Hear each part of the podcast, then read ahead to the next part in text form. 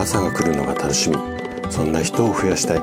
こんな思いを持った生体院の院長がお届けする。大人の健康教室。おはようございます。高田です。皆さんどんな朝をお迎えですか？今朝もね元気で心地よいそんな朝だったら嬉しいです。さてえっ、ー、と先日からねあのタンパク質のシリーズをスタートさせたんですけれども今日はタンパク質は体でどう役に立つのかこんなテーマでお話をしていきます。で、この辺りね、あのー、まあ、タンパク質のシリーズ全て、まあそうなんですけれども、できるだけね、こう、難しい話を、こう、簡単にお話ししていくつもりで、えっ、と、あれこれ話をしていきますので、ぜひね、最後まで楽しんで聞いていただけると嬉しいです。じゃあ、早速本題に入っていきたいんですけれども、今日はね、いきなりちょっと質問をさせてください。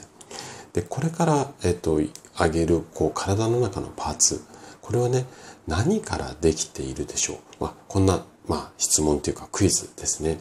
じゃあ、いきますよ。筋肉、内臓、皮膚、髪の毛、血管。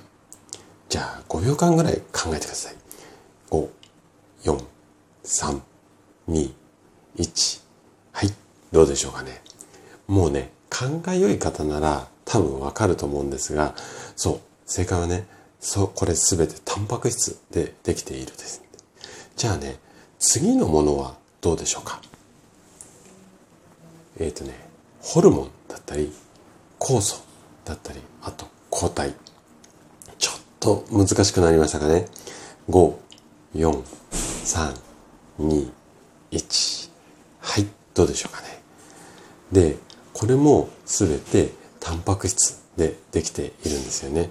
で、これだけだとちょっと分かりづらいと思うので、例えば、例えばですよ。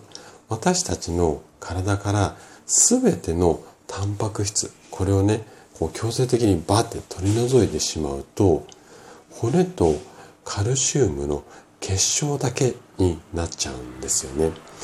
でカルシウムの塊こんなイメージがある骨ですらその元材料っていうかここはねタンパク質だったりするんですよ。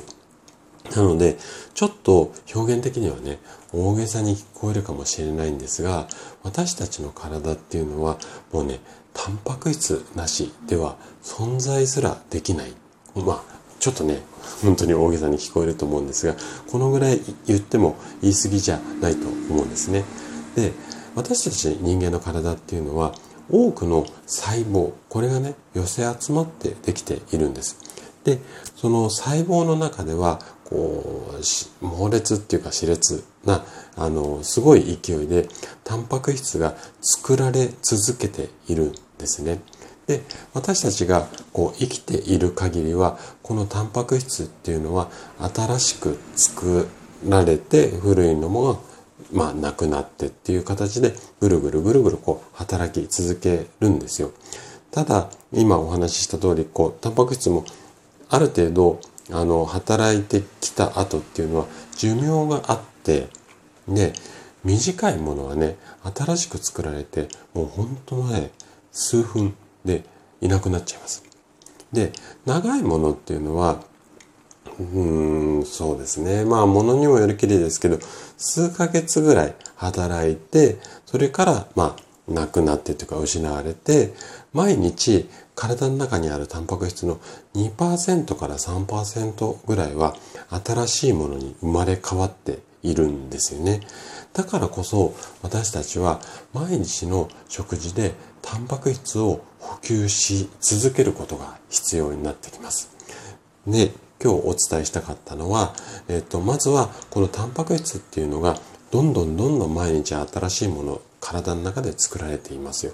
だから材料をうまく入れていかなきゃいけないんですよ。じゃあどんな風に入れなきゃいけないのかっていうのはこの後のシリーズでね、また明日以降いろいろとお話をしていきますので、ぜひ、あのー、そちらの方も楽しみにしていただけると嬉しいです。ということで今日も最後まで聞いていただきありがとうございました。番組の感想などね、ぜひお気軽にね、コメントいただけると嬉しいです。それでは明日の朝7時にまたお会いしましょう。今日も素敵な一日をお過ごしください。